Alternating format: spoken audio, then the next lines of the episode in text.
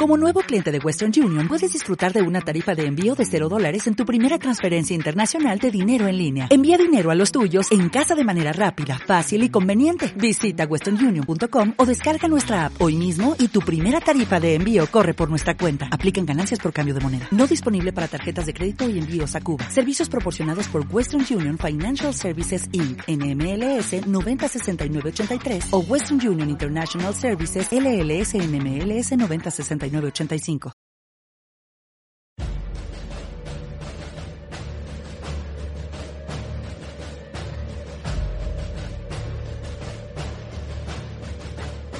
El Foro de la Historia.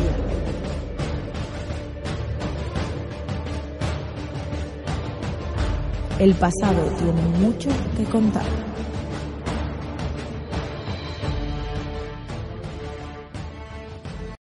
Bienvenidos a otro episodio más de Foro de la Historia. Hoy tenemos a Santiago Castellanos, profesor titular de Historia Antigua en la Universidad de León, autor además de unos cuantos libros de, novela histórica, Barbarus, Martyrium y Gotia, que es su nueva novela de la cual vamos a hablar hoy, autor también de diversos manuales, eh, bueno, pues de temática hablando de los visigodos y sobre todo él está especializado en en historia eh, del final del Imperio Romano e historia de, del reino visigodo y esa, y esa alta Edad Media. Em, ¿Cómo estás, profesor? ¿Cómo estás?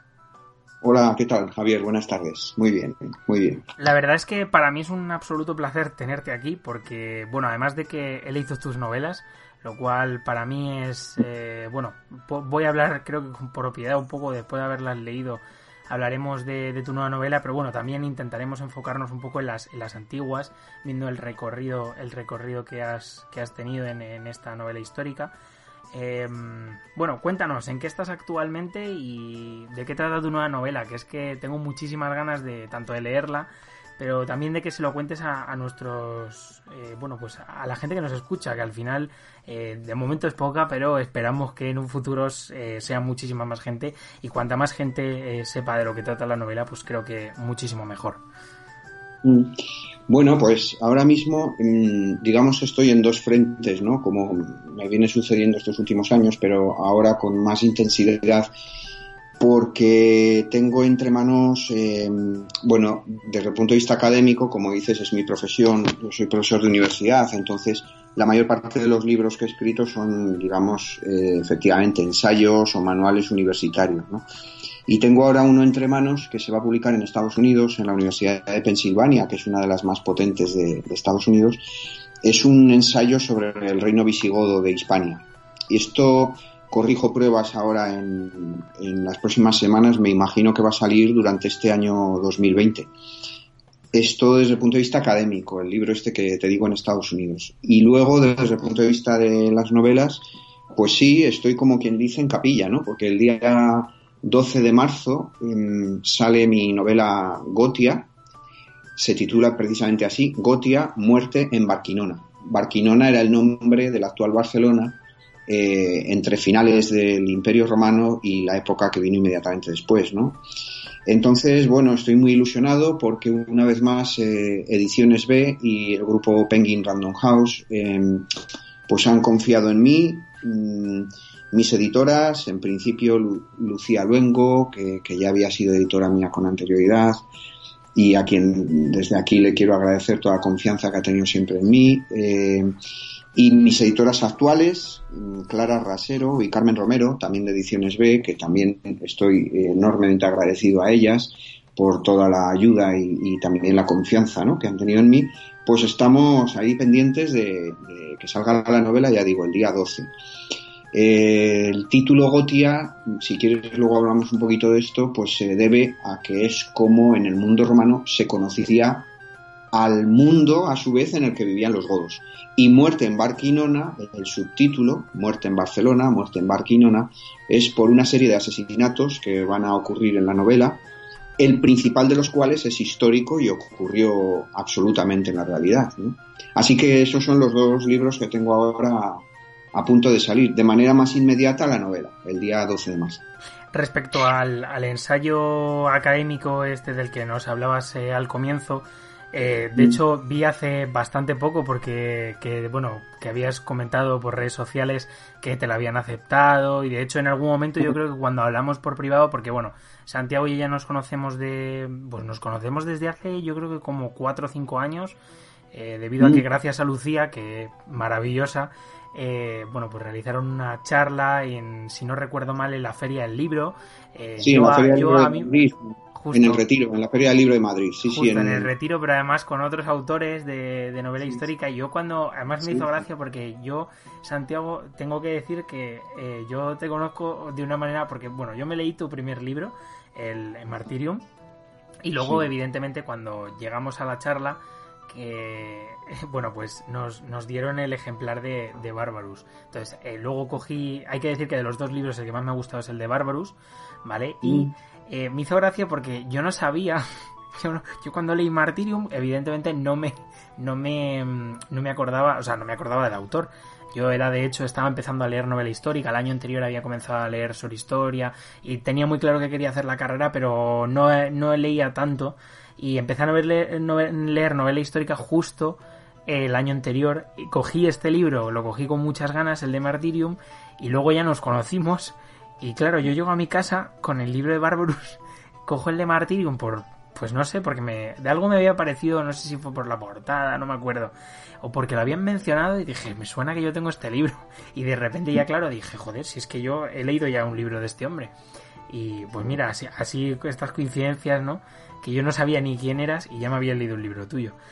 Respecto a, ya digo, el ensayo académico ya lo había visto por redes sociales, la verdad es que eh, bueno, he estado mirando porque por Dialnet, que bueno, pues para quien no lo sepa es una plataforma en la cual, eh, bueno, muy recomendable para estudiantes y para no estudiantes también, en la cual se pueden leer artículos, bueno, pues hablando eh, pues de profesores o a veces están enteros, otras veces son simplemente las portadas de los libros o los índices.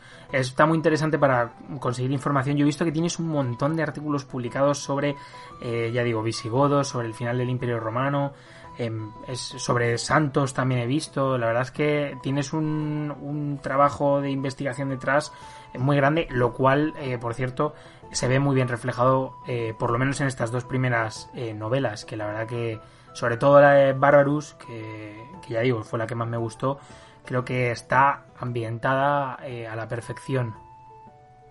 Muchas gracias. Em, Muchas gracias me gustaría, bueno, ya digo, me gustaría decir un poco, pues eso. Em, entonces, la habla de, de, háblanos un poquito sobre, sobre la novela. O sea, quiero decir, eh, sobre qué asesinato trata esta novela, quiero decir. Sí, bueno, vamos a ver. Mm, de antemano tengo que decirte a ti y a, toda tu audiencia que mm, es una apuesta arriesgada, eh, porque lo que yo he pretendido hacer, y de hecho eh, la recepción en, la editorial ha sido estupenda porque va a ser una de las claves con las que vamos a promocionar precisamente en esa idea ¿no? que, yo tenía desde el principio, que en realidad es un thriller. Es decir, es una novela de misterio, de intriga, pero es una novela histórica. De manera que por eso la editorial lo considera en, su primera promoción, que, que, ya está empezando a difundir, un thriller histórico, ¿no? ¿Por qué? Pues porque hay una serie de asesinatos que evocan un poco la necesidad de esa literatura de mm, a medio camino entre la novela negra, el thriller, es decir, em, la necesidad que yo tenía de utilizar la técnica del thriller para contar una historia que ocurrió verdaderamente, que ahora, ahora os detallo cuál es, que de otro modo a mí mismo me puede parecer aburrido. Y que sin embargo con el thriller como técnica, es decir, em, la existencia de una serie de personajes que cualquiera de ellos puede ser el presunto asesino desde el primer, sin destripar eh, algunas de las claves del libro, ¿no? Pero mm, desde el primer asesinato que ocurre en la novela ya hay varios sospechosos, claramente, ¿no? Entonces, bueno, eso también tiene el interés para el lector de ir escudriñando quién es o quién puede estar detrás de esos asesinatos. ¿no? Entonces, el principal, el eje, del, el eje de esos asesinatos es histórico. Es el asesinato del rey godo Ataulfo en la actual Barcelona en el verano del año 415 después de Cristo. Esto es así, esto es histórico, es decir, al rey godo Ataulfo lo asesinan en, en Barcelona porque los godos, por primera vez en la historia, vienen a Hispania. Vienen a Hispania eh, probablemente a finales del año 414, se instalan en, en Barquino, la tradicional Barquino, que empieza a ser conocida como Barquinona, de donde derivará el nombre Barquilona y, finalmente Barcelona, ¿verdad?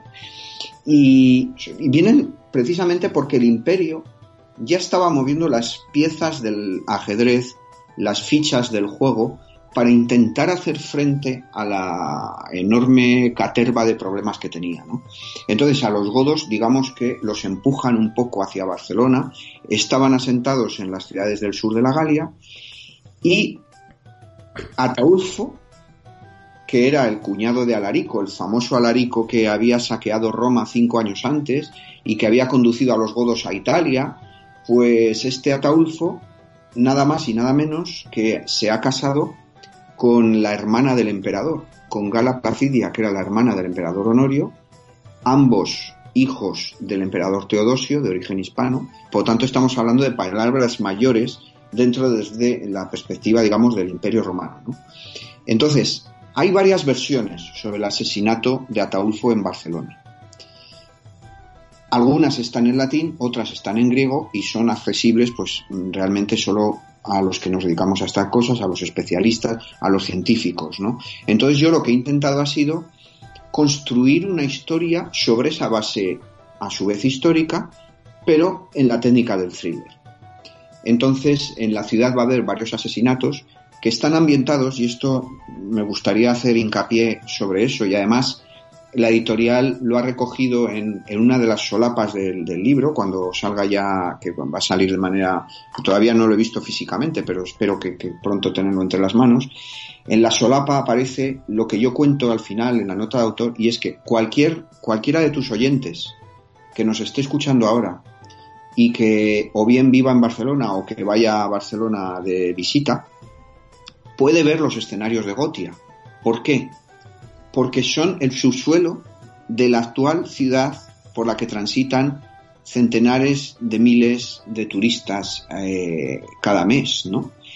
Es decir, se puede acceder al subsuelo de lo que hoy es la Catedral de Barcelona, lo que hoy es la Plaza del Rey, todo lo que es la Barcelona gótica, ese subsuelo está excavado arqueológicamente y se puede entrar a él por el Museo de Historia de la Ciudad de Barcelona, que está muy cerca de la catedral, ¿no? Entonces, para mí es apasionante cómo, y sin desvelarte detalles de la novela, algunos de los episodios que cuento, incluido un asesinato, uno de los asesinatos, transcurren en espacios que hoy el lector puede visitar. Entonces es un poco el ambiente en el que me he intentado mover. Y antes de entrar en otros detalles del libro, querría decir que, mm, como en cualquier libro, lo primero que ve el, futuro lector cuando ve la imagen del libro en Internet, en cualquier plataforma, en cualquier librería digital, o cuando lo ve físicamente en, cualquiera, en cualquier librería, es la cubierta. La cubierta del libro aparece una dama romana y al fondo se ven unas murallas. Es una reconstrucción eh, basada en las reconstrucciones arqueológicas, con técnicas actuales de reconstrucción virtual en 3D, de las murallas de Barcelona en el siglo V, que son las murallas tardorromanas. Esas murallas hoy en día el visitante y, las personas que deambulan por Barcelona, que caminan por Barcelona, las pueden ver perfectamente en varios lienzos de muralla. Entonces, en la portada, en la cubierta del libro, se ha reconstruido tal y como eran realmente en la época de la novela. Y el personaje femenino que aparece, sin duda, pues el personaje en el que yo he puesto buena parte de, como digo en, como digo en la nota de autor al final del libro, de mis delirios creativos, ¿no? de, mis preocupaciones, eh, de mi parte más literaria, que es el personaje de Claudia, que es uno de los personajes axiales, uno de los ejes de la novela. ¿no? La verdad es que es interesante lo que comentabas de la portada. Em, ediciones B, y bueno, ya lo he visto, lo he comprado con un montón de autores, pues la verdad que tengo un montón de libros de, de esta editorial las portadas suelen ser bastante representativas. De hecho, el libro de Martyrium recuerdo que lo compré porque de las portadas que había me llamó muchísimo la atención. El de Barbarus quizá pues no me llamó tanto, pero el de Gotia eh, ahora que estás comentando lo de la, lo de la muralla, eh, joder, me llama mucho la atención el trabajo que hay detrás de, todo este tipo de portadas, que es algo que yo personalmente desconocía, eh, aunque tampoco me extraña que sea así, quiero decir, porque en este caso pues eh, la edición de los libros también tiene un carácter muy profesional, por supuesto, y me llama mucho la atención, la verdad. Sí, es que además, mm, bueno, ya, como decía yo en un tuit cuando, cuando desplegué por primera vez la, la, nueva, la cubierta de la novela, Em, en, mi cuenta de Twitter, que, es arroba biclarense, por si alguien quiere entrar a ver la cubierta de, la novela, eh, la cuenta es arroba biclarense. De todos modos, nosotros dejaremos, y además te vamos a mencionar en Foro de la Historia y en mi cuenta personal también, por supuesto, eh, dándole difusión a, tanto tus redes sociales como a, lo que viene siendo esta abordada, así que no te preocupes, Santiago. no, pero lo...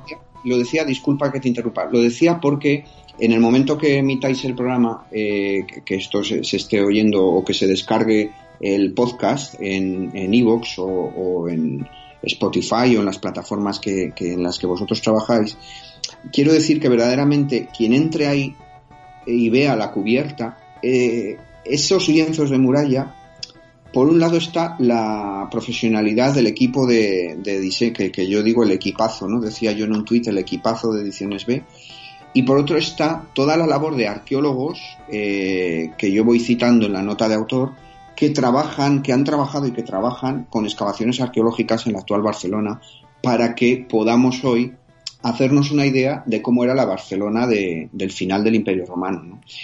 Sí que me gustaría explicar, si te parece bien, un poco el personaje de Claudia. Sí, claro, por supuesto. empezando, fijaos, por el propio nombre. El nombre de Claudia es un trasunto, es un un homenaje, es un reflejo que yo he querido hacer, eh, un trasunto, un reflejo, una, una, recuperación del nombre de, de, la Clodia de finales de la República Romana, de la época de Cicerón, porque mm, fue un personaje, la Clodia histórica, la de finales de la República, absolutamente contracorriente. Un personaje rompedor, innovador, que como pertenecía a la familia de Clodio, que era uno de los enemigos mortales de Cicerón, pues em, digamos que Cicerón no le tenía en mucha estima a Clodia por ser un poco finos, ¿no? en realidad la odiaba con toda su alma, es decir, que, la acusó de todo, ¿no? De brujería, de, de, bueno, de, labores como meretriz, etcétera, etcétera, ¿no? Clodia es un personaje apasionante. Probablemente, probablemente sea la lesbia de la que habla Catulo, de la que estuvo profundamente enamorado y que como no le hizo mucho caso, que digamos, o, si le hizo caso debió ser por poco tiempo, ¿no? Pues el otro, el gran poeta romano Catulo, pues, pues también la puso eh, a caer de un burro varias veces, ¿no? Y Clodia es un personaje apasionante, ¿no? Eh, entonces, mm, un poco yo me inspiro en, la Clodia de, la, de, finales de la República como el arquetipo, el arquetipo de aquellas damas romanas que intentaron, en la medida de sus posibilidades, de luchar en una sociedad que no lo olvidemos, hoy hablamos mucho de sociedades patriarcales en la actualidad. Bueno, para la sociedad patriarcal la romana, la nuestra también, y, desde luego hay muchísimas cosas que hay que cambiar, pero claro, es que la nuestra es heredera de la romana. Y por eso es patriarcal la nuestra, porque la romana era patriarcal, lo que pasa que era aún más bestialmente patriarcal. De hecho, patriarcal deriva de pater, que era el pater familias, que tenía derecho, fíjate, incluso eh, eh, tenía el, jus vita en quisque, ¿no? el derecho de vida y muerte sobre cualquier miembro de su familia. Es decir, que, era un patriarcalismo absolutamente eh, rancio y bastante deleznable a los ojos de un ciudadano del siglo XXI. Y claro, había algunos intentos por conseguir que esas cosas cambiaran. Ese es el personaje de Claudia en mi novela, en Gotia, y por eso la elegí para que eh, propuse la idea de Ediciones B para que mm, formara parte importante de la cubierta de la novela. Porque en torno a Claudia, que es un personaje de mi creación en la novela, gravita buena parte de las fuerzas vivas de la ciudad, Vamos a ver en ella mm, la lucha entre el matrimonio tradicional romano, que ella detesta profundamente, y las ganas de amor y de sexo que ella tiene en libertad, ¿no? O, por ejemplo, también ligado a esto último de la libertad, eh, el amor que ella tiene a los libros y en particular a la historia, ¿no? que es un aspecto que muchas veces se desconoce del mundo romano y eran las bibliotecas particulares que en ocasiones tenían precisamente eh, mujeres a las que se les vetaba absolutamente la participación política, digamos, institucionalmente, oficialmente. ¿no? Entonces, la novela, como es un crisol de la lucha de culturas, de un choque mm, en ocasiones de religiones, de formas de vida, de maneras de entender el mundo entre romanos y godos, Claudia, digamos que es el hilo conductor de toda la novela. ¿no? Y en sus amores, en sus odios, en sus mm, desdichas, pues yo creo que el lector se va a adentrar en esas pugnas, en esos conflictos que luego van a derivar en los asesinatos que, animo al lector a que intente desentrañar, ¿no? ¿Quiénes son los asesinos que están detrás de, todo el asunto? Respecto, una de las cosas que me gustaría decir es que respecto a, la novela Cotia, que comienza, como habíamos comentado, en, mil, en el 415 después de Cristo, em, hay que decir que la línea que, cronológica que sigue respecto a tus anteriores novelas, bueno, una si no recuerdo mal, Martyrium está, eh, o sea, era cronológicamente en el, en el siglo IV. Sí, las, sí, sí. Las otras dos son del siglo V, pero es que lo que, lo que a mí me parece curioso es, bueno, siglo, sí, siglo V, pero realmente lo que me parece curioso es que el final de la novela Barbarus, que finaliza en el 410 con el reinado de Alarico, eh, y justo esta novela empieza cinco años más tarde. Entonces, me parece mm. también muy interesante el cómo, mm, digamos que parece que ha asilado estas dos novelas un poco para hablar de los visigodos y de la, y de la influencia que tuvieron estos. sí, em, porque La, cuestión es que mi intención es, eh, sobre la base de la literatura, en este caso de la novela histórica, en primer lugar tienes que entretener, hay que entretener porque eh, y hay que enganchar con las emociones. Yo creo que una novela, en buena medida, tiene que emocionar, tiene que preocupar, tiene que enganchar, tiene que entretener, mm, tiene que hacer pensar, tiene que inquietar. Es decir, podríamos estar toda la tarde ¿no? hablando de infinitivos verbales para, para decir lo que creo que una novela o algunas de las cuestiones a las que una novela creo que tiene que responder. ¿no? Pero además en el caso de la novela histórica yo creo que también es una manera de explicar al gran público, porque como todos sabemos, en las novelas históricas y máxime en estas editoriales tan, tan potentes, llegan a miles y miles de lectores. Es decir, tú, vas a la estación de AVE y te encuentras el libro, o vas al aeropuerto de Barajas y te encuentras el libro, o, en cualquier eh, hipermercado, por no hablar de todas las librerías y de todas las superficies eh, que, venden libros ¿no? en este país. Es decir, que vas a llegar a miles y miles de lectores. Entonces, yo creo que es, y me voy a permitir una, una reivindicación, es también parte de la dimensión social del historiador. Yo sé que tú sigues mucho a Julián Casanova, a quien yo admiro mucho, a mi colega de, de historia contemporánea, gran maestro ¿no? de, de, historia contemporánea, y muchas veces él habla de estas cosas, ¿no? de la dimensión social del historiador, que yo comparto absolutamente. Es decir, nosotros escribimos, damos conferencias en universidades españolas y extranjeras, forma parte de nuestro trabajo esos artículos que tú decías antes, esos libros, digamos, científicos, esto llega a la comunidad científica, pero yo creo, por eso mencionaba al profesor Casanova, porque comparto esa inquietud con él, que tenemos que llegar a gentes que de otro modo no tienen acceso a la historia, que atención, cuando no está hecha por profesionales, a veces está bien hecha, pero otras veces no. También es cierto que no siempre que la hacen profesionales está bien hecha. Pero yo creo que el historiador, sobre todo de universidades públicas, como es nuestro caso, tenemos esa responsabilidad social. Y yo por lo menos considero que la novela histórica, siendo novela y teniendo que cumplir esos parámetros que hablábamos antes del género y de la literatura y de la novela, en este caso del thriller, etcétera, también puede ayudar a esa dimensión social del historiador profesional, a que el gran público comprenda mejor épocas fundamentales de nuestro pasado.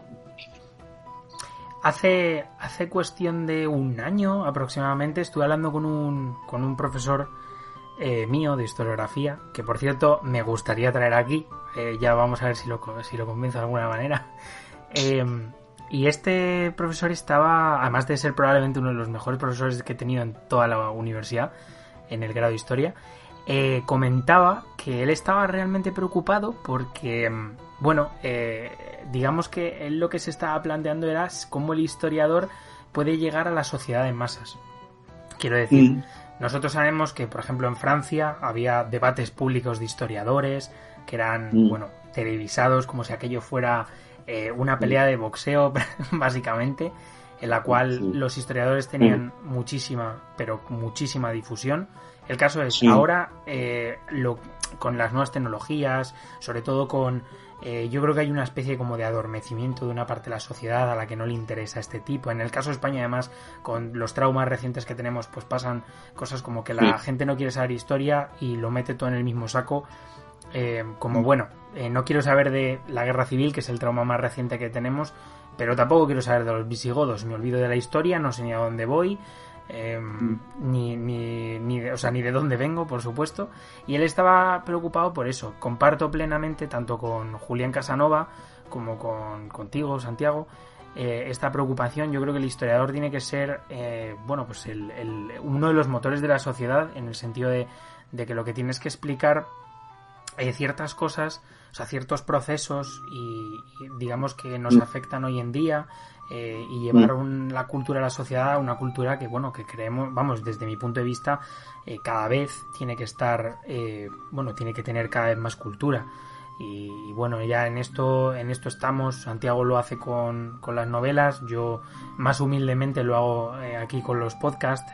yo hay que decir que eh, conozco muchos historiadores, eh, hay, conozco además gente que vale muchísimo, hay, hay otros que valemos, eh, yo no sé si menos, pero desde luego valemos para otras cosas, como es el caso de la difusión. A mí, a mí personalmente me llama mucho el tema de la difusión y creo que es totalmente necesario. Además, creo que has dado con la clave, ¿no? De, de con, con el tema de la novela histórica.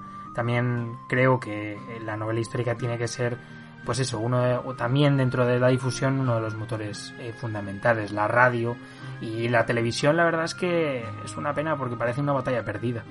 En sí, sí, sí, y sin embargo, fíjate, yo que, lamentablemente soy bastante mayor que tú, me acuerdo en mi adolescencia mm, los programas que, bueno, en mi adolescencia, en mi primera juventud, ¿no? Porque estuvo, luego hubo una recuperación de esos programas posteriormente, que son los de José Luis Balbín, de La Clave, que eh, ahí sí que con frecuencia él solía invitar, era en televisión española, ¿no? Y luego en la primera Antena 3 ya, pero eso ya muy, muy posterior, ¿no?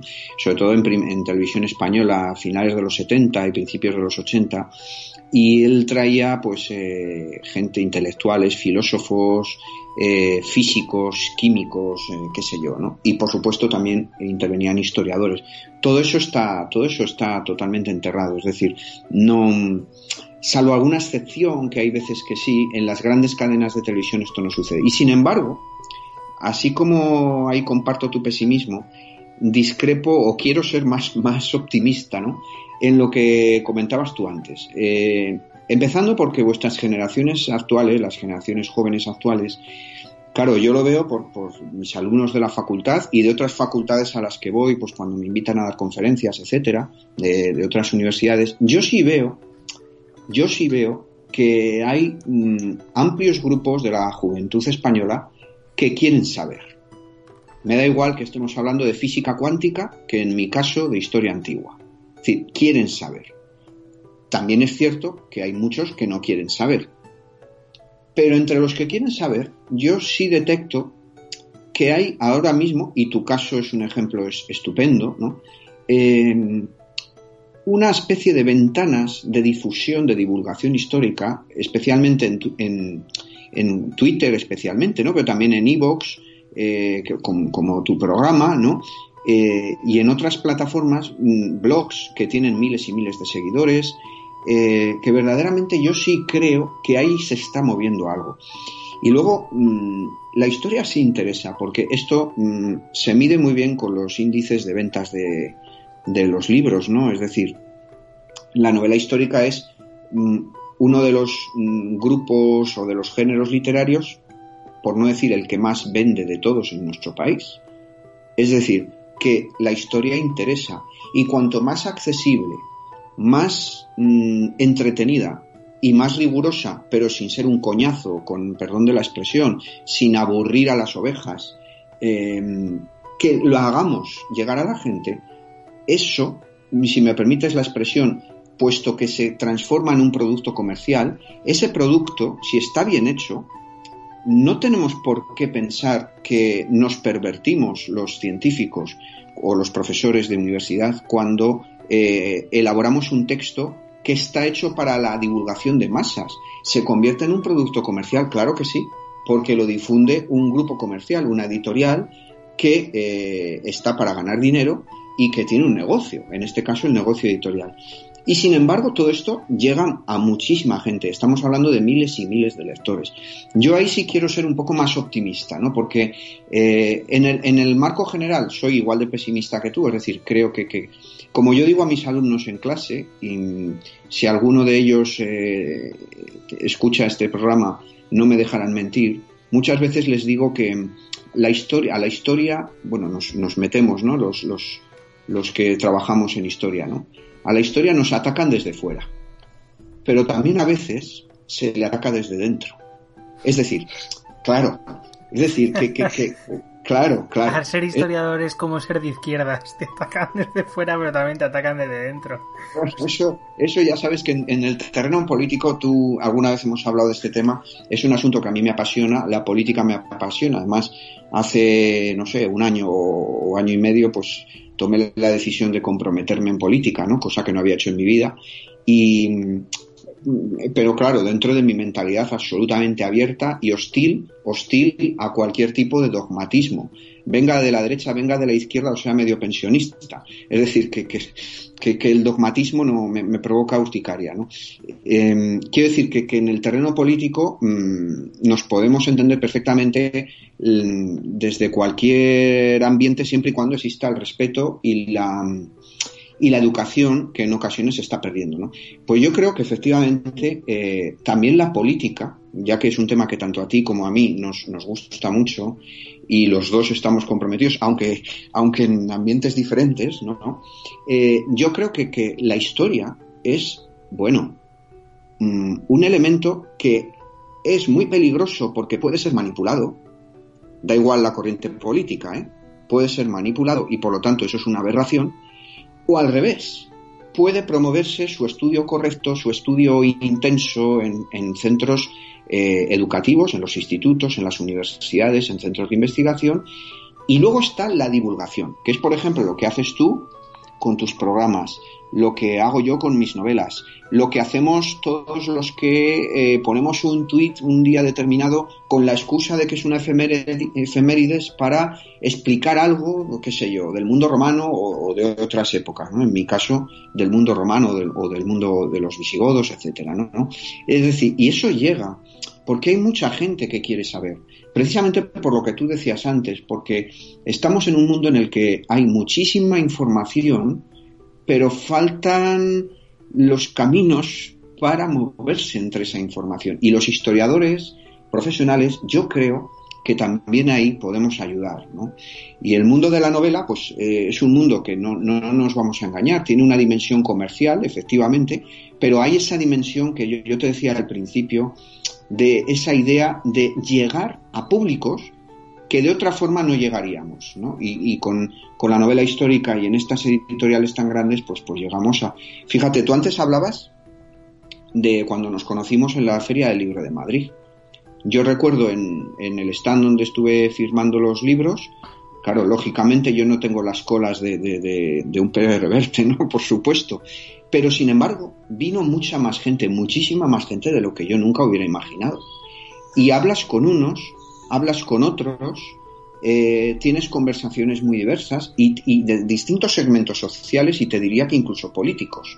Porque a mí venía gente que al final terminabas hablando brevemente con ellos y, y uno te decía, pues mire, yo soy del Partido Comunista, o yo soy, o yo soy del Partido Popular, o yo soy de Ciudadanos, es decir, venía gente de, muy diverso, de muy diverso color político y también con distintas inquietudes intelectuales, ¿no? Pero todo el mundo, fíjate, como denominador común, tenía este interés por el pasado. Como tú bien decías antes, es difícil saber dónde podemos ir si no sabemos de dónde venimos.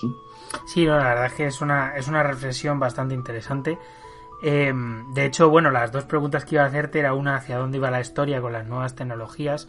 Desde luego, eh, me gustaría reflexionar sobre esta pregunta, eh, más que nada porque, y voy a comentarte una cosa que yo, y creo que mucha gente que estudia historia eh, acaba teniendo. Yo entré en la carrera em, pensando, y va a ser muy triste lo que voy a decir, pensando que todo era un mundo de piruleta. Resulta que no fue así. ¿Quién se lo iba a esperar? Yo, desde luego, en ese momento no. Eh, y bueno, pues el tema es que al final, después de cuatro años, te vas dando un, un cuenta un poco cómo es el tema de la, de la academia. Y mm. hay mm. una parte de los historiadores, los más jóvenes, y yo imagino que esto irá cambiando, pero hay una parte, por ejemplo, mi profesor de historiografía, el que mencionaba anteriormente, es una persona muy abierta, que además tiene inquietudes eh, sobre muchos campos, un profesor excelente, que además él estaba muy preocupado pues, por lo que decíamos, por el tema de la difusión, pero realmente respecto, y pasa lo mismo con la novela histórica, supongo, en el caso de, mm, de, de la difusión, mm, desde mi punto de vista hay una parte de la academia, sobre todo la gente más mayor, que da la sensación de que, como comentábamos antes, de que hacer este tipo de cosas de divulgación, novelas, da la sensación como si se estuviera prostituyendo la, historia y el historiador tuviera que ser, digamos que de una u otra manera, una persona que está en la caverna, eh, la caverna de Platón, que no eh, que no tuviera, digamos, contacto en el exterior y que simplemente se, se dedicara a eh, compartir sus textos con otras dos personas que estuvieran también en la caverna, por supuesto, y que no tuvieran nada que ver con el exterior. Porque el problema, y ese eh, para mí es el gran daño que, que está haciendo la propia academia a los académicos y a la historia, por supuesto. Sí, bueno, en esto mm, coincido, probablemente no a 100%, pero sí en un porcentaje muy alto. Y de hecho, bueno, yo he tenido algún problema en ese sentido, ¿no? Es decir, que, que a veces detectas resistencias y, bueno, incomprensiones, ¿no? Pero es que mm, les pasa también a mis colegas de física, ¿no? O sea, yo tengo algún amigo de física, eh, bueno, y alguna vez hablando de estas cosas, por ejemplo, los físicos eh, que se han dedicado a escribir mm, libros de, de divulgación para las masas, pues también en su ambiente académico al principio han experimentado mucho recelo. ¿no? Eh, esto yo lo considero, mm, bueno, triste eh, y ya te digo que yo he tenido que padecer un poco ese proceso. Bien es cierto que ahora mismo, pues, pues aunque me afecta en cierto modo, pero bueno, intentas eh, que, esto, pues, pues cada uno tiene la posición que quiere tener en la vida, ¿no? Mm, yo sí creo que, que hay que llegar, ojo, siempre que sea rigurosa esa divulgación que no siempre lo es, porque yo a veces veo en redes sociales, etcétera, algunas cuestiones que no me parecen rigurosas y no me parecen, no me parece que sean fiables, ¿no? Pero cuando se hace con rigor, cuando se hace con, respeto a la ciencia, eh, cualquier divulgación, ya digo, sea de física cuántica, de física teórica, de biología vegetal, de estudios de ADN o en mi caso de historia del mundo romano, eh, creo que es enormemente útil para la sociedad. Es decir, la sociedad va a aprender física, va a aprender biología vegetal, va a aprender el ADN leyendo esos trabajos de divulgación, no leyendo lo que publicamos nosotros para, para, nosotros mismos, que también tenemos que seguir haciendo. Es decir, yo antes te hablaba de mi libro para Estados Unidos. Mi libro de Estados Unidos es un libro de lo que tú llamas la caverna, es decir, es un libro de ciencia pura y dura, ¿no? El, libro este que saco ahora en, la Universidad de Pensilvania. no tiene la, nada que ver. La diferencia. La diferencia es que, eh, evidentemente, no, la diferencia es la resistencia entre unos historiadores para publicar y porque evidentemente el historiador no puede dejar de un lado sus estudios, sus estudios científicos, quiero decir. Tú no puedes, eh, o sea, para que tú, o sea, para que una persona dentro de 20 años pueda hacer su novela, eh, a lo mejor tú tienes que haber publicado 40 estudios antes diciendo, mira, pues es que en el mundo visigodo, en el mundo tardorromano se vivía así. Entonces, mm. sí, o sea, una cosa no, no puede, o sea, no puede existir sin la, sin la otra. Entonces yo no, mm. lo que, o sea, no digo que esté mal publicar eh, desde un punto de vista académico, lo que sí que digo es que es la resistencia de muchos historiadores o sea, en cuanto a sus opiniones, ni siquiera todo el mundo no tiene por qué divulgar. Gente que puede, gente que se le da mejor, gente que se le da peor. Pero lo que quiero decir es la resistencia. Exacto, ahí total, coincido plenamente porque además, como te digo, pues yo soy uno de los afectados, ¿no? Vamos, no solo yo, yo creo que las pocas, mm, los pocos colegas, porque realmente somos muy pocos, ¿eh? cuando digo colegas quiero decir eh, profesores de universidad permanentes, profesores de universidad permanentes que hayamos que hayamos trabajado el tema de la divulgación, de la divulgación me refiero de masas, es decir, por ejemplo, en este caso novela histórica en editoriales muy potentes, somos muy pocos. Cuando digo muy pocos, es que mm, profesores de universidad permanentes de historia, yo creo que me sobran los dedos de una mano. ¿eh? Es decir, somos muy pocos. Y claro, eso pues ha levantado recelos que yo comprendo, pero que naturalmente no puedo compartir y que bastante he tenido que sufrir, ¿no? Eh, esos recelos, así que coincido plenamente. Y, por poner el caso que tú me preguntabas antes de, Gotia, de la novela, pues claro, tú imagínate, es decir, mm, lo que yo ofrezco al lector es un thriller, que he empezado diciendo eso, es un thriller. No tiene nada que ver con un ensayo, no tiene nada que ver con un libro universitario, no, lo que pasa que detrás de ese thriller hay muchos años de estudio, de, trabajo científico, pero claro, el lector lo que va a ver ahí es un thriller, mm, no, no, no, no va a haber ningún otro tipo de, texto, ¿no? Y bueno, eh, la ilusión que yo tengo es que el lector se entusiasme con Claudia como yo me entusiasmé al crearla y, al, y al escribir, pues como te decía antes, ¿no? Sus pasiones, sus sus valentías, sus desdichas, sus reveses, sus afectos, sus odios, que es un poco el, hilo conductor. Luego hay otro personaje que también me gusta mucho, que es, Tulga, que es uno de los godos que entran en la ciudad, ¿no? Me parecía interesante mm, mm, porque he, conjugado una técnica literaria que es eh, que se usa mucho, por ejemplo, en el thriller estadounidense, también se hace en thrillers, en thrillers españoles, ¿no? Que es conjugar eh, la primera persona del singular en algunos personajes con la tercera persona del singular. Es decir, dicho con otras palabras, algunos personajes el lector los va a ver contados por el narrador. Sin embargo, otro, en concreto Tulga, este godo del que te hablo, es él el que habla, es él el que cuenta lo que le impresiona las murallas de la ciudad cuando las ve, lo que le va a impresionar Claudia cuando la conozca, las cosas que le van a ir sucediendo, eh, los miedos que tiene conforme vayan aconteciendo los asesinatos. No sé, mm, es un poco una mezcla de estilos narrativos dentro de una, dentro de una misma novela. La verdad es que sí, joder, pues no sabía yo. Bueno, la verdad es que yo no suelo leer mucha novela así como de suspense y de, mm. de asesinatos, pero bueno, me, la verdad que con lo que me estás contando me están dando ganas. y bueno, yo no creo que a mí solo, sino que a muchos de nuestros oyentes, que creo que, vamos, la verdad es que está siendo un placer tenerte aquí. Porque... No, y para mí, para mí lo es charlar con vosotros porque precisamente eh, yo creo que esta labor que hacéis es, también es esa labor social, ¿no? De la que hablábamos antes, de, llegar a, segmentos sociales que verdaderamente están muy deseosos de, de escuchar cosas de historia que vayan más allá de las ¿cómo decirlo esto sin ofender a nadie, ¿no? De las narrativas mm, casposas que muchas veces eh, tenemos que padecer en algunos medios de comunicación. Yo creo que, que la gente también está deseosa de, bueno, una historia, ya digo, rigurosa, pero que, que sea entretenida y que, y que uno aprenda al mismo tiempo que disfruta.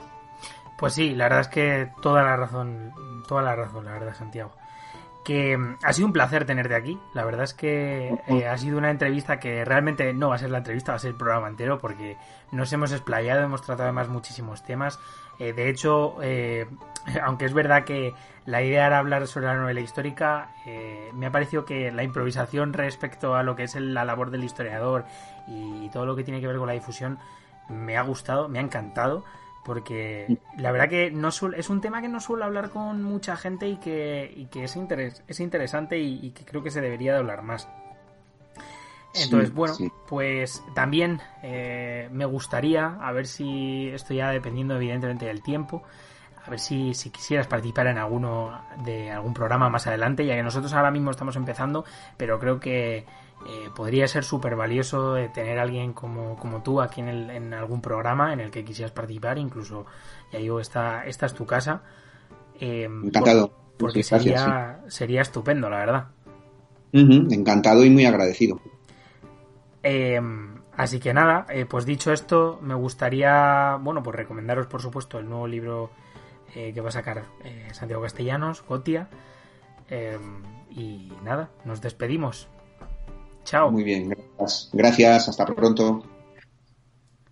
No quiero finalizar el programa eh, dando la turra a los que han llegado hasta aquí como agradecimiento, diciéndoles que tenemos redes sociales, que tenemos además una cuenta de Facebook y cuenta de Twitter que cada día están más activas y con más seguidores. También tenemos una cuenta de Instagram, arroba foro de la historia, al igual que la cuenta de Twitter, en las que difundimos además contenido histórico, fotografías, mapas y diversas efemérides que van sucediendo a lo largo del año, además de artículos tanto de Océsar Nada, eh, de nuestro compañero Rubén e incluso míos, porque yo he escrito en estas páginas, o de El Reto Histórico. Un saludo, un abrazo, compartir si os ha gustado y chao.